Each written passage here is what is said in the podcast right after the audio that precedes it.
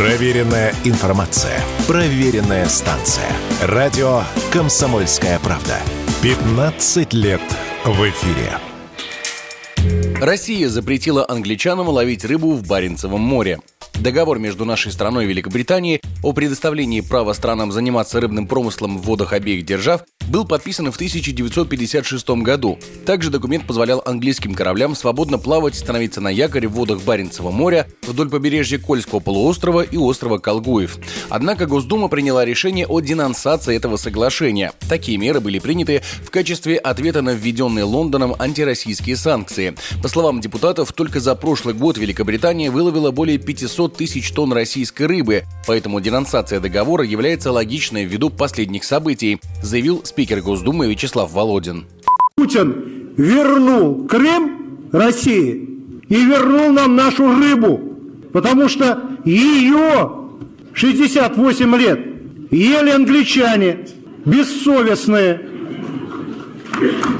объявили нам санкции, а сами на 40% свой рацион, меню рыбное формируют из нашей трески. Вот теперь пускай худеют. В Великобритании даже начали беспокоиться, что национальное блюдо Fish and Chips может оказаться под угрозой исчезновения. Местный канал Sky News заявил, что англичане могут остаться без рыбы с жареной картошкой, если Москва расторгнет многолетнее соглашение с Лондоном. Все дело в том, что до 40% трески и пикши поступает в страну из России.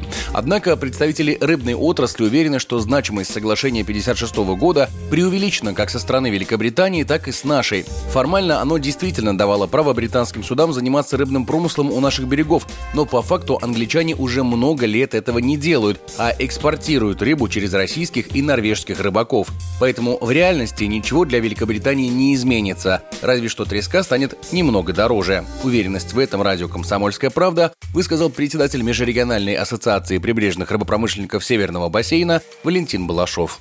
Соглашение 1956 года было подписано как символический акт между двумя великими державами СССР и Великобритания, подчеркивающий их хорошие отношения после Второй мировой войны. После 1976 года введения в Мировом океане исключительных экономических зон каждая страна вовсе отгородилась. Таким образом, английские суда не ловили и не ловят у российских берегов, и никоим образом поставки трески и пикши не повлияет помогает эта денонсация. Российские рыбаки как продавали рыбу в Великобританию, так и продают, но только, к сожалению, сейчас и с той, и с другой стороны их обложили пошлинами. Однако эксперты считают, что даже если денонсация договора и не остановит поставку российской рыбы в Великобританию, данное решение позволит исключить возможность появления британских судов у наших берегов и тем самым не допустит введения англичанами разведки под видом простого рыболовецкого судна. Егор Волгин, радио «Комсомольская правда».